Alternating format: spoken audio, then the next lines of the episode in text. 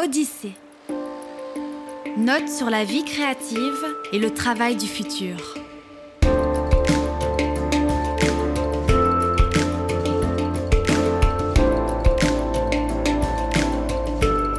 Par Simon d'Hauteville. Salut l'équipe. Vous en avez peut-être entendu parler, les copains Kylian Talin et Valentin Decker ont réuni plus de 1200 créateurs pour un défi 30 jours de création. Alors que je flânais quelques jours après la clôture de ce défi, à me dire que j'étais de plus en plus à l'aise pour publier, que je savais un peu mieux ce que je voulais dire et pourquoi je prenais la parole, ainsi que où je voulais aller avec cette publication, le ciel est devenu orangé, rose, presque jaune sur certains reflets. Je rêvais de mon avenir. Je mettais en perspective mon désir profond de créer, de m'élever et de contribuer à ma façon à construire un monde meilleur, un monde désirable. Un monde sans salariat où créer est une activité d'utilité publique un monde où l'on peut avoir plusieurs vies en même temps et les unes à la suite des autres. Un monde dans lequel la richesse assure inconditionnellement une vie décente. Donc pour nous, la possibilité de créer sans se casser le dos sur son bureau à bourriner en marketing. C'était doux. Très doux. Vous connaissez ces instants? Ces moments de douceur où vous êtes en apesanteur? Où l'extérieur n'existe plus? Où vous sentez qu'une idée peut jaillir et que la joie peut vous irradier? Vous les voyez, ces moments qui vous font dire que la vie mérite d'être vécue? Pour moi, c'était l'un de ces moments. Et au milieu de ma contemplation, une idée a jailli. Mais avant de vous en parler, c'est parti pour le débrief de ces 30 jours en tant qu'influenceur LinkedIn. Premièrement, j'ai eu la confirmation que mon identité évolue. Ça y est, je crée du contenu. C'est bon, je suis à l'aise pour promouvoir ce que je fais, qu'il s'agisse de mon coaching ou de ce que je publie ici. Pour moi, c'est un changement progressif. Quand j'ai commencé Odyssée, publier m'effrayait. Je me suis forcé à le faire euh, avec Radio Odyssée, mais j'étais mal à l'aise. Puis j'ai passé un mois avec des créateurs de contenu l'été dernier en Géorgie et ça m'a vraiment débloqué. Maintenant, je suis un créateur de contenu. Deuxièmement, j'intègre à ma vie l'habitude de partager. Parce que c'est pas intuitif en fait de partager, notamment sur des réseaux plus ou moins sociaux. En fait, cette idée de partager comme une habitude me vient de Show Your Work, un petit bouquin illustré d'Austin Kleon. En fait, il propose que plutôt que de penser l'acte de partager comme de l'autopromotion, je le vois comme un acte de générosité. En effet, si ce que j'ai à proposer euh, est beau, utile, agréable, distrayant, en fait, c'est un acte de générosité que de le partager. Résultat, je prends maintenant du plaisir à cliquer sur publier. Numéro 3, mon préféré, euh, j'ai mon premier hater.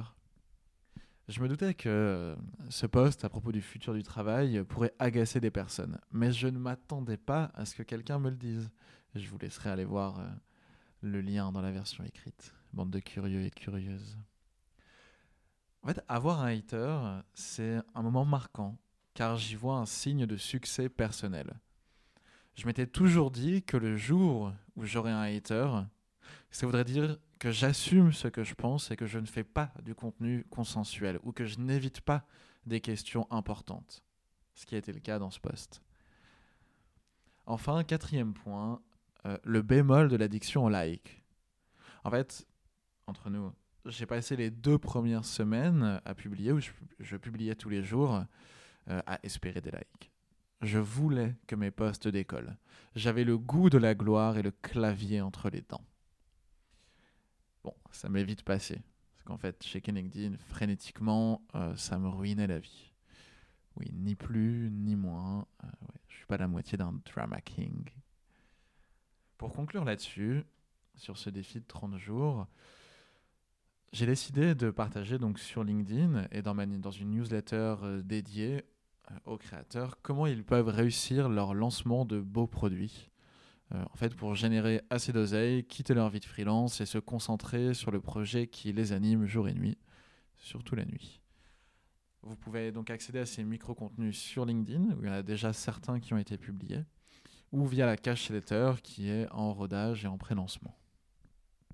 Une newsletter du coup dédiée où il y aura des ressources, des cours et des conseils exclusifs qui n'apparaîtront nulle part en public. Enfin, l'élément principal que je retire de ces 30 mois à, publier et donc à, créer fréquemment, c'est que j'ai besoin euh, de mieux préparer mes sessions de création. C'est le thème, euh, le fameux thème euh, qui a été à la mode à un moment du second cerveau. Je vous renvoie vers Jean-Charles Kurdali qui a pas mal traité ce sujet. En fait, vous connaissez peut-être cet euh, adage qui dit que les meilleures impros sont celles qui sont préparées. Je dirais qu'il en va de même pour la page blanche. Elle n'existe pas quand on est bien préparé. Mon second cerveau, c'est l'espace où je prépare mes idées, en amont de la session d'écriture. Et je pense que c'est the habitude que je me dois de, de construire pour progresser comme créateur de contenu. Pour ça, je développe trois armes. Premièrement, réunir mes notes.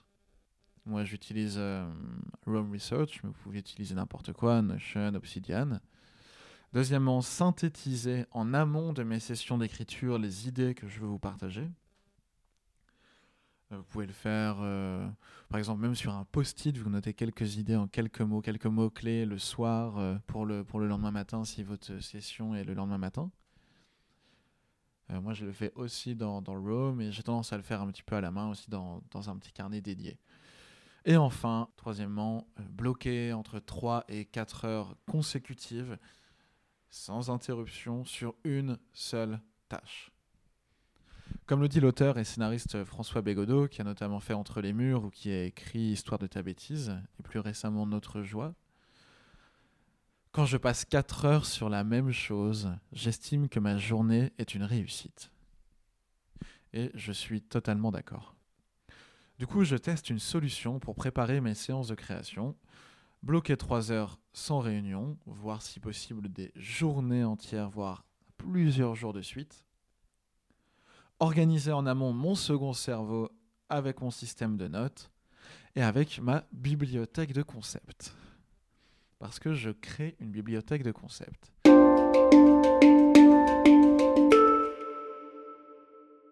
C'est cette idée qui a jailli lorsque je regardais mon ciel orangé sur mon pont en pierre à côté d'un photographe. Vous pouvez retrouver cette bibliothèque qui se construit extrait vidéo après extrait vidéo sur la chaîne YouTube dédiée qui s'appelle Noez, dont le lien évidemment se trouve dans la newsletter. Noez, N-O, E accent grave S-E, même si je doute que vous le trouviez en cherchant directement sur euh, YouTube ou Google. Noès, c'est un terme grec qui signifie la pensée. Et vous verrez que ce n'est pas un hasard, évidemment. Sur cette chaîne YouTube, sur cette bibliothèque de concepts, euh, je publie des extraits auxquels je vais pouvoir accéder rapidement et simplement pour mes essais.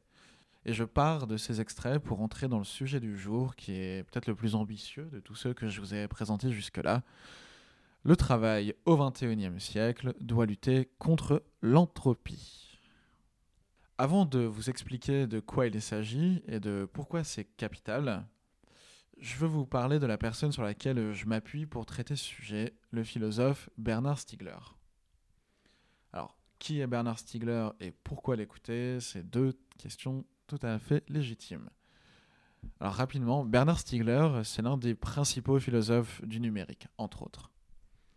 Il est étudié de près en Chine et aux États-Unis, par exemple. Quand je dis qu'il est étudié de, près, ça veut dire que ses euh, préconisations sont mises en place et qu'il est étudié par beaucoup, beaucoup de chercheurs, d'entrepreneurs, de décideurs politiques. Il a beaucoup plus d'influence en Chine aux États-Unis qu'en France. C'est pas un hasard, mais c'est certainement pas le sujet de ce podcast. Donc il a dirigé l'INA, par exemple, donc l'Institut national euh, audiovisuel. Il a dirigé aussi l'IRCAM, qui a été, euh, son pendant musical. Il a développé, entre autres, également le territoire apprenant contributif au sein de l'Institut de recherche et d'innovation du Centre Pompidou, institut qu'il a créé. il nous a malheureusement quitté le 6 août 2020. J'ai d'abord découvert Bernard Stiegler en 2018 euh, dans son premier Thinkerview, mais c'est surtout à l'été 2020 que je, je l'ai rencontré via son petit livre d'entretien L'emploi est mort, vive le travail. Ce texte m'a scotché. Le constat qu'il fait sur notre société est lucide, précis, donc assez dramatique. Mais il porte l'espoir de dépasser notre modèle qui s'effondre sur lui-même.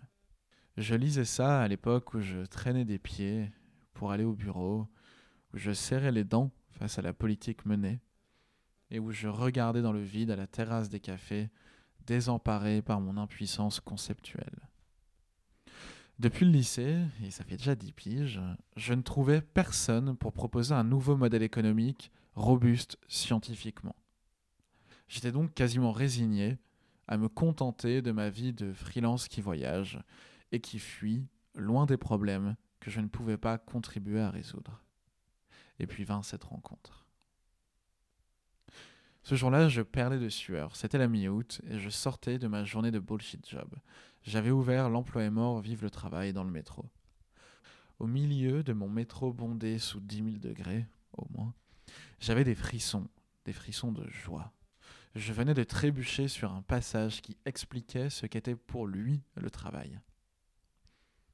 J'étais touché, je me sentais compris. Quelqu'un proposait enfin une nouvelle approche, puissante et concrète. J'ai loupé ma station, fini les livres, griffonné des notes, et ça a donné naissance à, l'un des premiers essais de lycée, au cinquième, Automatisme et Travail. De fil en aiguille, je me suis plongé dans son œuvre. J'ai commencé par me renseigner sur le bonhomme, un ancien braqueur qui a fait ses classes de philosophie en prison. Un philosophe non académique qui descend dans l'arène, qui s'engage dans la vie publique, comme avec le territoire apprenant contributif par exemple, et qui décrit avec brio les évolutions techniques et sociales de notre temps. C'est un des premiers à comprendre ce qu'est le numérique et euh, il raconte cette anecdote un jour où on lui demande Ok, comment est-ce que vous pensez que les bibliothèques seront?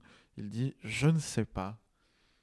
En revanche, euh, je sais qu'elles seront connectées via des mémoires numériques et que les, documents seront également reliés les uns aux autres. Donc, le HTML, euh, enfin le lien hypertexte du moins n'existait pas et le cloud n'existait pas. Aujourd'hui, c'est une évidence. Hein.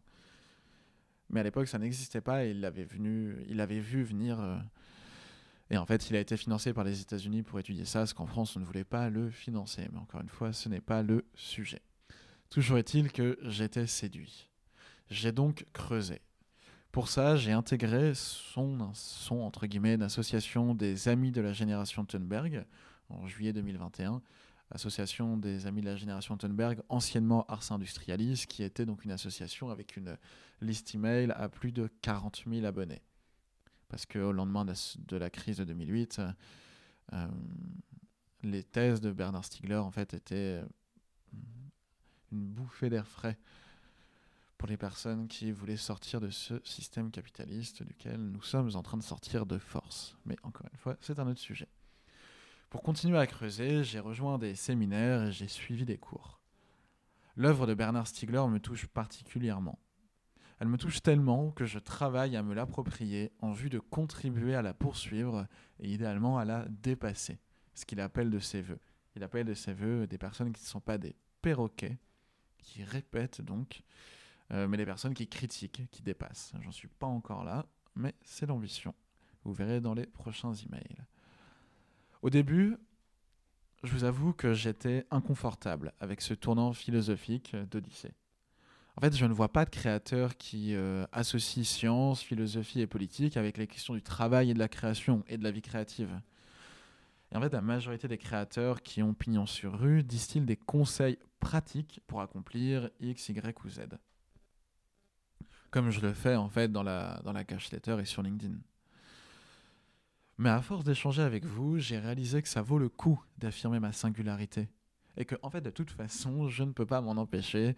Il faut que je vous parle de toutes ces découvertes, de tous ces motifs d'espoir, de toutes ces idées qui nourrissent ma vie créative et qui font que la vie mérite d'être vécue. Donc maintenant, j'assume qu'on traite dans Odyssée d'idées poussées. J'assume que ce soit engagé. J'assume de vous mettre des extraits de séminaires universitaires, de papiers scientifiques ou de livres de philosophie. J'assume de désirer des lectrices et des lecteurs exigeants. En fait, j'assume mon monopole personnel. Une sorte d'intello pertinent. Pardon. Une sorte d'intello impertinent qui écrit sur le travail et la vie créative à partir de ses expériences et de la philosophie. Enfin, j'assume cette anaphore que Zola n'aurait pas renié.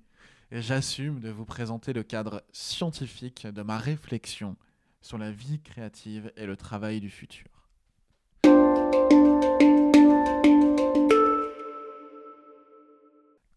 Le travail du XXIe siècle doit lutter contre l'entropie. Vous savez que je m'intéresse au travail du futur, que j'essaye de contribuer à dessiner une société où vous n'avez ni à devoir monnayer vos œuvres pour manger, ni à prendre des clients afin de pouvoir créer.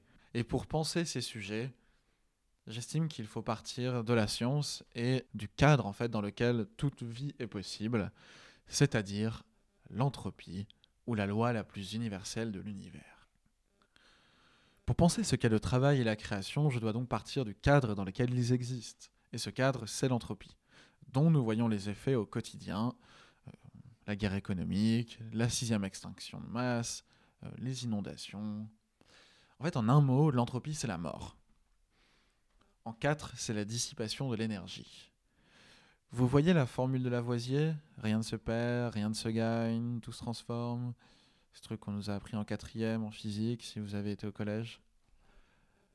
Eh bien, en fait, cette formule, elle est fausse. Et ce, depuis qu'on a découvert l'entropie, tenez-vous bien, en 1865. Alors ça ne veut pas dire que ce n'est pas intéressant de nous euh, apprendre la formule de, Lavoisier, ça veut juste dire qu'il faut nous dire qu'elle est fausse. Mais c'est encore une fois un sujet qu'on traitera dans, un dans une prochaine édition. Je donne la parole à Bernard Stiegler maintenant. Quel est le fond? Le fond, c'est la guerre économique cette guerre économique, elle détruit le monde en ce moment à très très très grande vitesse. Et elle a terriblement accéléré depuis la disruption, c'est-à-dire depuis les réseaux numériques qui accélèrent énormément les transformations et malheureusement en renforçant toutes les tendances négatives de l'Anthropocène. Euh, qu'est-ce que c'est que le renforcement des tendances négatives? Qu'est-ce qui est négatif? Ce qui est négatif, c'est ce qu'on appelle l'entropie. Depuis 1865, depuis que Clausius a produit le mot entropie. Qu'est-ce que c'est que l'entropie? C'est une, loi, c'est la, Einstein disait la loi la plus universelle de l'univers. C'est une loi qui fait que l'univers, contrairement à ce qu'a cru l'humanité de tout temps jusqu'à ce moment-là, l'univers se transforme. C'est un processus et ce processus est gouverné par la dissipation irréversible de l'énergie. Ce qui fait qu'un être vivant vit, c'est qu'il a une capacité à s'accepter de l'entropie temporairement et localement. Alors, qu'est-ce que veut dire temporairement? Ben, C'est la durée de sa vie. Et qu'est-ce que veut dire localement? C'est euh, l'espace de son enveloppe, c'est-à-dire corporel, plus l'écosystème dans lequel il vit, l'espèce, etc. Ce qu'on appelle le biotope.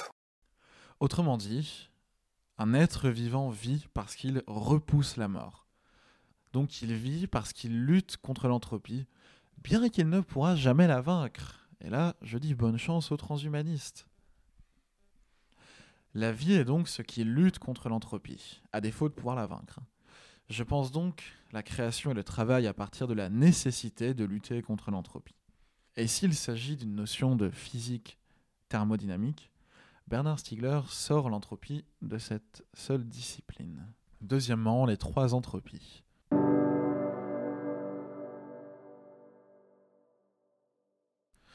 Donc la destruction en cours autour de nous, elle n'est pas juste physique. Le domaine biologique est en cause, tout comme celui de la pensée via la crise du numérique et de l'information. C'est ce que propose Stigler comme analyse et je trouve cette thèse riche et pertinente. Les trois branches de l'entropie qu'il propose sont donc l'entropie thermodynamique, avec par exemple le réchauffement climatique, l'entropie biologique, avec par exemple la sixième extinction de masse, et l'entropie informationnelle et globalement de la pensée, avec par exemple les fake news ou l'antiscience. L'entropie, ça a trois dimensions aujourd'hui. L'entropie, au départ, c'est une notion de physique. C'est donc les thermodynamiciens qui calculent euh, ce qu'on appelle le taux d'entropie, c'est-à-dire le, taux de dissipation de l'énergie. Mais cette euh, notion a été introduite en biologie via Erwin Schrödinger, mais pas seulement lui. Hein. Alfred Lotka, dont je vous parlais tout à l'heure, bien avant Schrödinger, avait traduit ces questions-là aussi en biologie. Euh, et donc, par exemple, ce qu'on appelle euh, la, sixième extinction de masse, euh, qui est quand même une réalité, puisque en un siècle, on a perdu 70% de, la diversité biologique, ce qui est absolument colossal.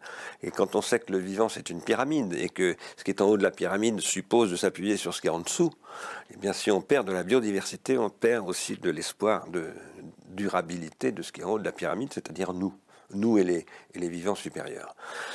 Euh, mais l'entropie, c'est également dans le champ de l'information. Et l'entropie informationnelle, aujourd'hui, on en voit très très bien les effets. C'est l'augmentation de la stupidité de masse, à laquelle ni vous ni moi nous n'échappons, parce que, comme, comme vous sans doute, moi en sortant, je vais regarder probablement mon smartphone, etc. etc. Nous sommes sous le contrôle d'un système informationnel qui aujourd'hui nous empêche de plus en plus de penser par nous-mêmes, de réfléchir, de faire fonctionner notre, notre noèse, comme disaient les Grecs, c'est-à-dire notre pensée. La noésis, ça veut dire la pensée. C'est l'époque de la dénoétisation par les technologies euh, de l'information, ce qui est extrêmement grave. Et ça fait que Donald Trump, par exemple, dirige les États-Unis, ce qui n'est pas très rassurant. Alors, tout ça, euh, c'est la concrétisation de l'augmentation des taux d'entropie dans tous les domaines de, de la réalité, dans la biosphère. Et c'est ce qui fait que, oui, par exemple, le GIEC disait en septembre dernier, euh, de l'année dernière, voilà, il reste 12 ans. Après, c'est trop tard. Plus rien ne sera récupérable. Ce sont sur ces bases que le GIEC nous alarme, que Boris Cyrulnik, un neuropsychiatre très connu, à juste titre, nous alertait déjà en 2010 sur les taux de suicide chez les enfants. Le rapport qu'il a fait au gouvernement est effarant, où il explique qu'en fait, un enfant qui tombe de la fenêtre de 5 ans, euh, ce n'est pas un accident, c'est un suicide. Et qu'il y en a des milliers, mais genre des dizaines et des centaines de milliers dans le monde. Euh, mais ce sont sur ces bases, du coup, que le Conseil également national du numérique explique que Facebook, par exemple, n'est pas une technologie de l'attention, donc n'est pas un acteur de l'économie de l'attention, mais que c'est une technologie de la manipulation, et donc un acteur de l'économie de la manipulation mentale. Pour le dire encore une fois simplement avec Orelsan, on nous baise le cerveau. Et la question du travail, je trouve qu'elle se love au sein de ces enjeux technologiques et physiques. En quel sens? Dans le sens que ce qui crée de l'entropie, c'est avant tout nos outils techniques.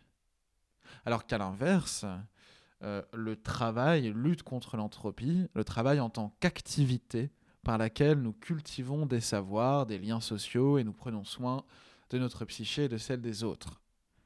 Je reviendrai sur le lien entre travail et savoir bientôt également, il est absolument fondamental, notamment lorsqu'on crée.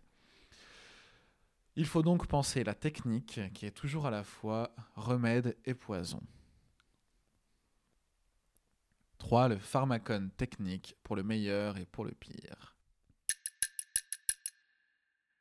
Le pharmacone, en grec, signifie médicament. Un médicament est toujours à la fois positif et négatif. Un aspirine vous soulage la tête et vous donne mal au ventre. Pour revenir dans le domaine des outils techniques, le téléphone permet d'appeler votre mère, mais elle vous éloigne en même temps physiquement comme ça n'a jamais été le cas, et encore plus avec les technologies comme Skype. C'est euh, ce que euh, constatait Freud à son époque. Point de référence pop culture, euh, Batman est un pharmacone également, car il aggrave les problèmes de Gotham et il les résout en même temps. Pour donner la parole à Bernard Stiegler. C'est un mathématicien qui fait des mathématiques appliquées à la biologie et qui intègre euh, des modèles venus de l'entropie pour faire des statistiques sur, disons, sur la biologie des populations. Voilà. Qu'est-ce que dit Lotka? Il dit l'espèce humaine est une espèce très particulière. C'est une espèce vivante Donc elle est soumise à l'entropie et à la négantropie, disons, elle, produit de la négantropie ou de l'anti-entropie, pardon, de l'entropie négative dans, l'entropie. Mais par ailleurs, à la différence des êtres vivants qui produisent de l'entropie négative via leurs organes vivants, leurs yeux, leur cœur, euh, leur intestin, etc., eh bien l'espèce humaine produit ça à travers des organes artificiels. Par exemple, des usines de chimie. Euh, par exemple, des semences sélectionnées et cultivées avec euh, des technologies agricoles, etc., etc. Et il ajoute, ces organes artificiels, ils accélèrent énormément l'évolution. C'est incomparable. L'homme évolue mille fois, dix mille fois plus vite que les espèces euh, issues de l'évolution du vivant. Et le problème, c'est que par ailleurs, ces organes, à la différence, ça c'est moi qui le dis, c'est pas l'autre cas, hein. c'est moi qui commente l'autre cas maintenant, quand je, ce que je vais dire maintenant, c'est qu'à la différence des organes naturels, qui sont spontanément voués à limiter l'entropie, euh, tout est fait dans, un corps euh, d'être vivant, que ce soit un arbre, un mammifère ou un insecte pour limiter l'entropie, et tous les organes coopèrent entre eux pour ça, eh bien les organes artificiels peuvent augmenter l'entropie. Alors ça, ça fait longtemps que personnellement je dis que les, objets techniques, puisque les organes artificiels ce sont des objets techniques. Alors ce que j'appelle un objet technique, euh, c'est pas forcément un ordinateur, hein. ça peut être une chaussure, euh, un marteau, euh, une assiette, des lunettes et même un mot. Parce qu'un mot c'est un produit social, c'est un produit qui n'est pas produit par la biologie. Euh, moi je dis depuis très longtemps que ces réalités techniques sont des pharmacas, ce qui est le pluriel de pharmacon en grec. Un pharmacon en grec, c'est un poison et un remède. En tout cas, dans le langage de Socrate, Socrate dit l'écriture, c'est un poison et un remède. Ça peut faire des choses très très bien, par exemple fonder la loi de la cité, par exemple permettre la géométrie, l'histoire de la Grèce, mais ça permet aussi aux sophistes de manipuler les esprits, ça provoque la guerre civile et c'est très dangereux. Donc, il faut prescrire le pharmacone. Il ne faut pas laisser, par exemple, n'importe qui utiliser n'importe quoi. Nous avons énormément développé les organes artificiels. Et en fait, on a énormément augmenté l'entropie. Aujourd'hui, il y a des gens qui gagnent énormément d'argent avec ces technologies qui permettent d'augmenter de, l'entropie, parce que ça rapporte de produire de l'entropie. Mais ça, ça détruit la planète. Donc à très court terme, ça détruit tout le monde en plus. Voilà, si ça rapporte, c'est parce que l'économie moderne valorise la destruction. Le PIB, le produit intérieur brut, mesure la destruction. Mais avant d'en arriver là, la question que soulève Bernard Stiegler ici est celle d'une approche globale de la question de l'entropie. Et un autre philosophe a posé cette question de la lutte contre la destruction. Il s'agit de Félix Guattari déjà en 1989.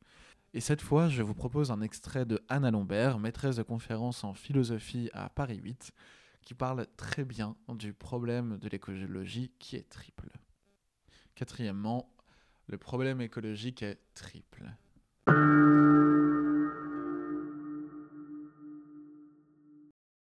Donc en fait, en, 1989, euh, euh, dans un livre qui s'appelle Les trois écologies, Guattari euh, soutient que le problème écologique est triple, en fait, à trois, trois grandes dimensions.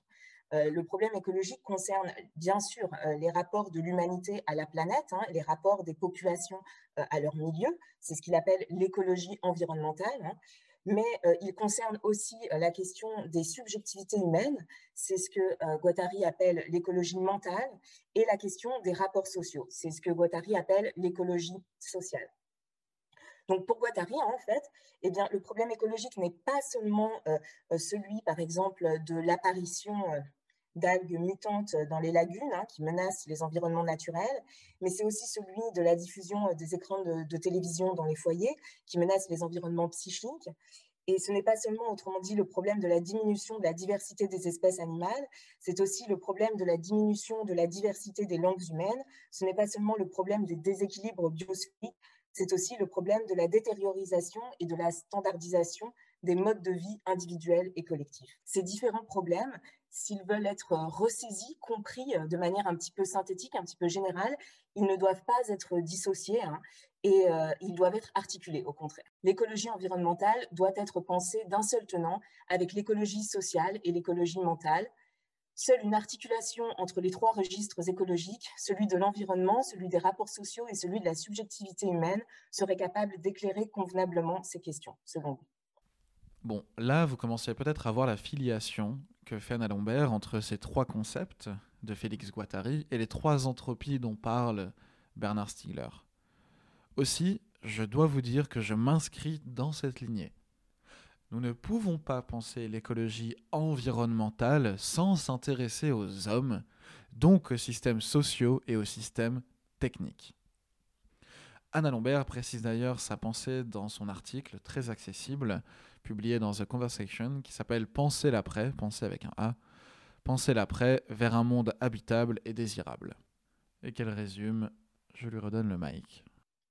Bon, et ce qui m'avait paru très intéressant, hein, c'est que l'analyse que, Bernard Stiegler propose de l'Anthropocène, donc de la crise écologique actuelle, en quelque sorte, eh bien, cette analyse, elle suppose précisément euh, d'articuler ces trois registres euh, écologiques, hein, en décrivant donc euh, l'Anthropocène avec qu'on qualifie d'anthropocène avec un A habituellement comme un anthropocène avec un E, hein, eh bien, en fait, Bernard Stiegler soutient que l'anthropocène implique un processus d'augmentation de l'entropie à différents niveaux. Le niveau thermodynamique avec euh, le changement climatique et la dispersion euh, des ressources euh, minérales. Le niveau biologique avec la diminution de la biodiversité ou la destruction des écosystèmes. Et le niveau psychosocial avec des phénomènes d'addiction aux technologies, par exemple, d'automatisation des savoirs, de diffusion de fausses informations ou de défiance envers les institutions. Hein c'est euh, cette vision, disons, euh, que, nous avions tenté de, partager et d'étudier euh, dans le livre Bifurqué. Donc, ce que j'essayais de, montrer tout simplement dans cet article, hein, c'était que les différents types de crises écologiques qui sont décrites par Guattari hein, dans les différents champs de l'écologie environnementale, de l'écologie mentale et de l'écologie sociale peuvent être décrites en termes d'entropie. au niveau thermodynamique ou biologique, hein, et, et, ce serait dans ce cas-là l'écologie environnementale, euh, au niveau euh, psychique ou mental, euh, et ce serait dans ce cas-là l'écologie mentale, donc on, parle d'entropie psychique dans ce cas-là, et aussi au niveau social, ce serait donc l'écologie sociale de Guattari, et on parlerait alors d'entropie sociale. Si l'on s'accorde pour définir euh, l'Anthropocène comme un problème d'augmentation d'entropie aux trois niveaux écologiques, eh bien, euh, la seule manière de lutter contre l'Anthropocène, c'est en fait de lutter contre cette triple augmentation euh, de l'entropie qui détruit les environnements naturels, les capacités psychiques individuelles et les institutions sociales. Et que pour cela, hein, il est nécessaire d'expérimenter un modèle économique qui valorise la production de négantropie à ces différents niveaux. Donc là, à la fin, elle fait référence à la négantropie. Bon, la négantropie, c'est donc en fait la, lutte contre l'entropie. Donc ce qui favorise par exemple le lien social, la culture de savoir, la pratique de l'amour, la régénération des écosystèmes, l'émancipation de la pensée, la confiance entre nous et dans nos institutions. Parce que l'inverse de tout ça, c'est de l'entropie, c'est de la destruction. Autrement dit, la question écologique est triple, et comme le disait Chico Mendes, un activiste, l'écologie sans la lutte des classes, c'est du jardinage. Et pour penser l'écologie, il faut questionner le modèle économique, social et technique. D'où ce détour scientifique que je fais depuis tout à l'heure. Penser le travail et la vie créative implique de penser le contexte anthropique, et ce contexte s'appelle l'Anthropocène. 5. Refonder les bases scientifiques de l'économie pour sortir de l'Anthropocène.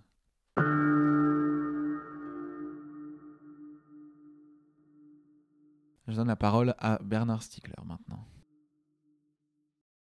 Lorsque Nicolas Georgescu Rogan a publié un livre qui s'appelle The Entropy Law and Economic Process, publié par Harvard, où il a enseigné et où enseignait Schumpeter, eh bien, il dit l'économie actuelle repose sur la, physique de Newton. Or, la physique n'est plus newtonienne. Newton, c'est une exception à la limite de la physique. La physique, c'est aujourd'hui, c'est la physique thermodynamique. Euh, à partir de là, il faut repenser les bases scientifiques de l'économie. Alors, pourquoi est-ce que je dis tout cela? C'est théoriquement très intéressant, mais c'est surtout pratiquement fondamental. Si maintenant vous vous tournez vers ce que Paul Crutzen, prix Nobel de chimie et climatologue, a dit à Mexico en 2000, c'est-à-dire nous sommes dans l'Anthropocène. Et qu'est-ce que c'est? Ben, C'est la destruction de la planète. Et ça accélère, surtout après la Deuxième Guerre mondiale. Hein. Euh, et cette accélération, le GIEC nous dit en 2014, si on ne ralentit pas dans les 20 ans qui viennent, on atteindra un niveau de réchauffement de la planète à la fin du 21e siècle de 3,8 degrés, qui sera insupportable pour, euh, pour la planète, en tout cas pour les formes supérieures de la vie et pour l'espèce humaine. Donc il faut diminuer la production de CO2. Ça, c'était en 2014. En, 2000, en 2018, ils ont revu à la hausse la hausse de température. C'est beaucoup plus grave. C'est 5,8 degrés.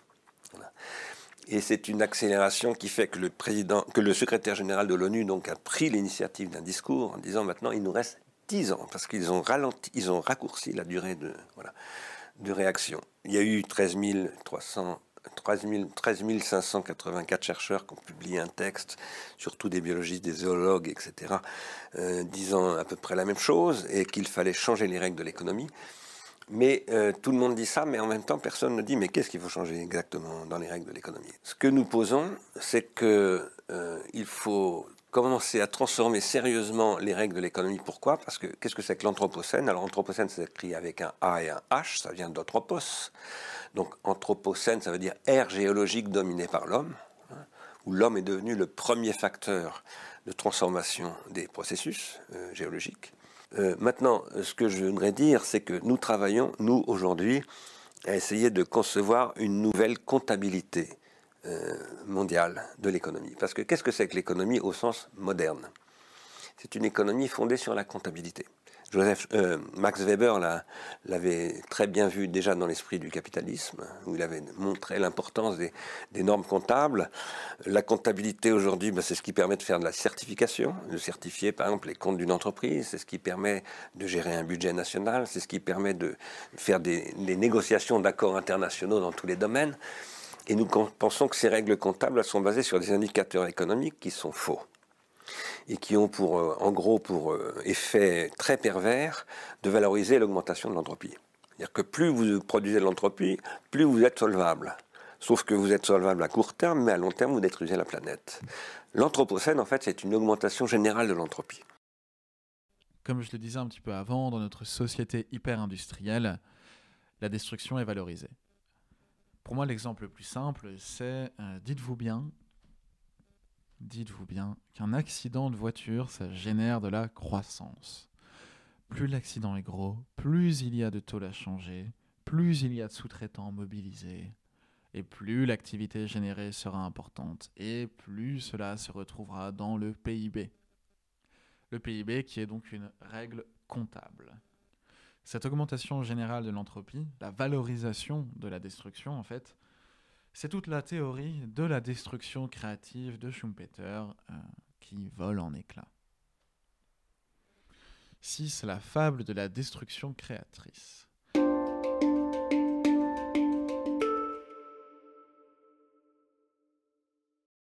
Cette théorie, qui est enseignée dans tous les manuels d'économie et qui constitue le socle de notre économie de la croissance, vous entendez les guillemets avec mes mains, euh, cette théorie euh, ne tient pas la route à long terme. La destruction créatrice, en fait, a eu ses bénéfices, évidemment, mais elle ne prend pas en compte l'entropie et donc elle ne peut pas durer. C'est déjà ce que démontre en 1971 le mathématicien Nicolas Georgescu Reagan dans The Entropy Law and the Economic Process. On fera des progrès sur l'accent un de ces jours. Je rends la parole à Bernard.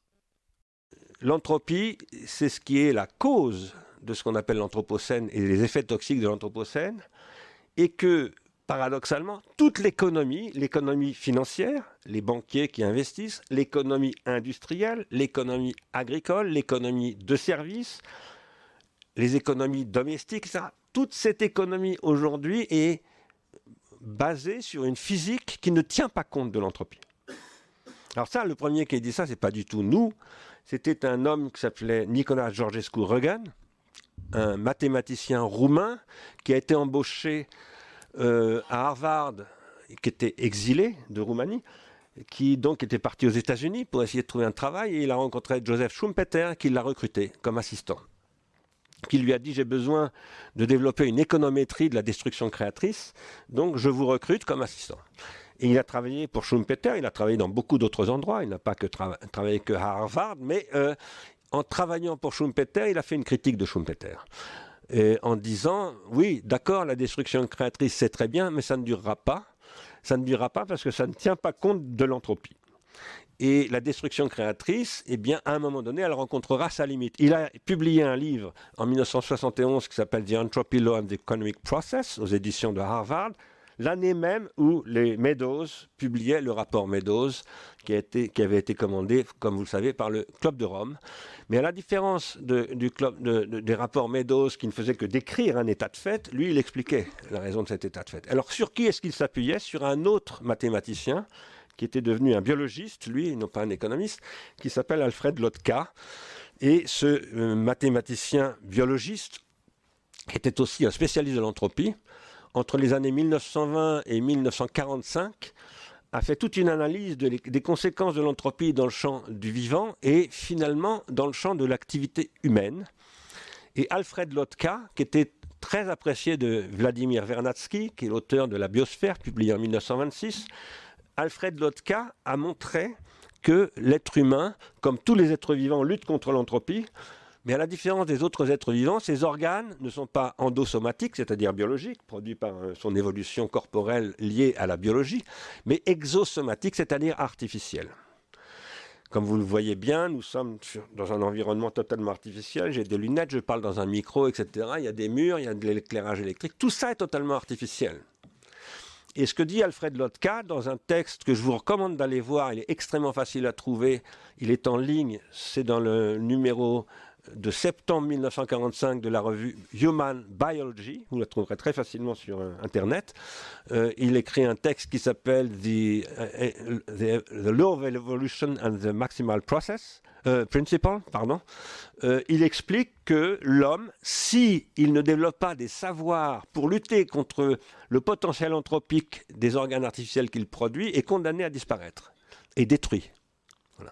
Et que donc, il faut repenser complètement les modèles et de la physique et de la biologie pour intégrer le caractère artificiel des organes que produit l'homme. Et surtout, dit-il, à notre époque, parce qu'avec la révolution industrielle, la production d'organes artificiels s'est extraordinairement accélérée, augmentée et est devenue colossale.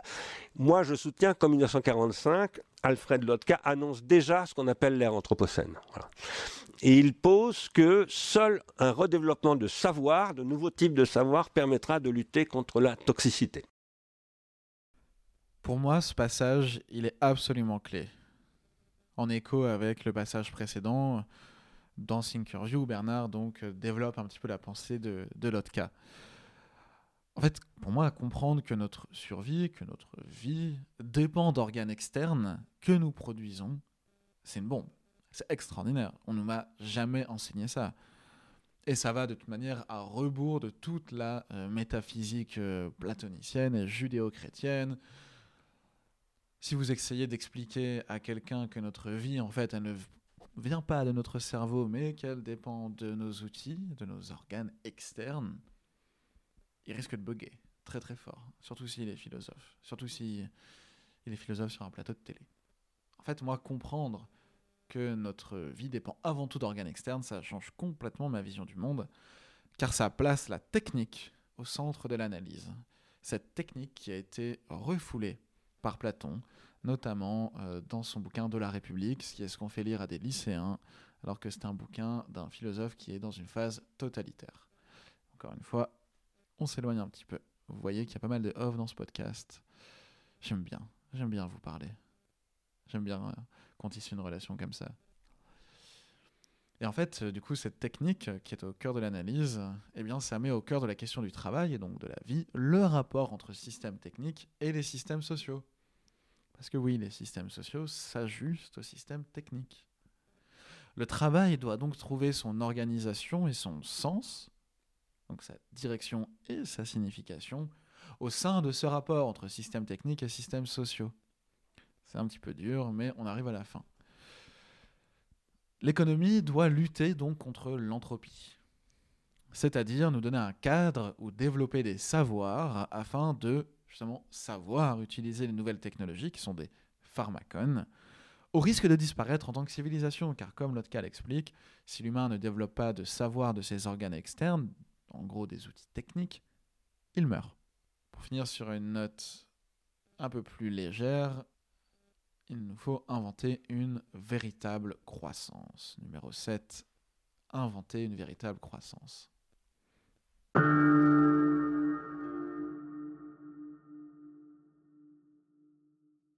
Limiter la consommation énergétique, c'est pas du tout de la décroissance, c'est de la croissance.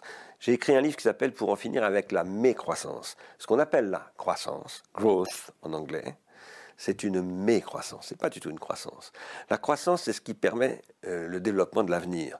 Ce dont quoi on est, c'est pas du tout de la croissance, c'est ce qui empêche le développement de l'avenir. C'est ce que nous dit le GIEC. Donc ce qu'il faut, c'est réinventer la croissance. Il ne faut pas inventer la décroissance il faut s'occuper des 350 000 bébés qui naissent tous les jours. Après, est-ce qu'il faut vivre en consommant 600 litres de flotte par jour, euh, en consommant euh, je ne sais pas combien d'essence, etc., etc. Certainement pas. Et c'est tout à fait possible de vivre autrement.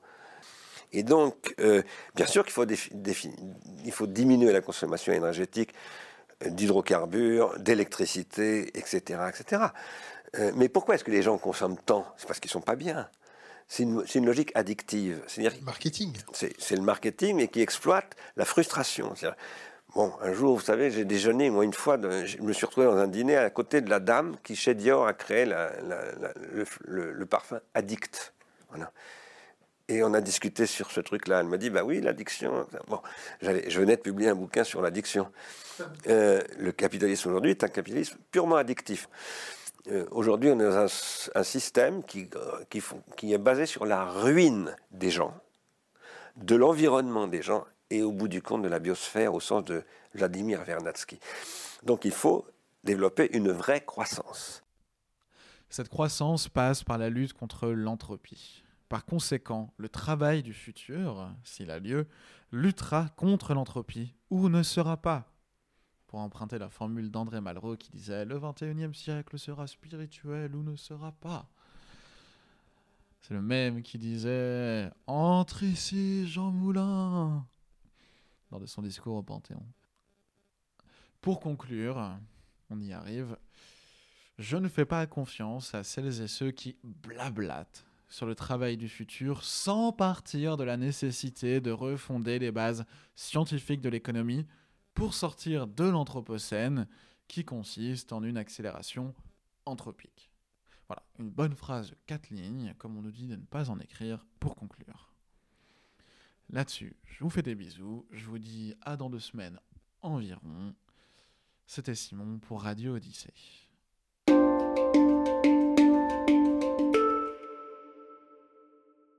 PS. Si vous aimez Odyssée, vous pouvez faire tourner quand on est 1000 dans la base email, euh, je vous invite pour boire un verre, faire la fête. Et vu que euh, vous écoutez ça en podcast, vous pouvez aussi aller évidemment noter Radio Odyssée sur votre plateforme de podcast favorite. Ça me fera ultra plaisir. Et si vous avez envie d'échanger directement, vous trouverez le moyen de me joindre sur LinkedIn ou en réponse d'email. Ce sera avec un immense plaisir qu'on discutera. À bientôt!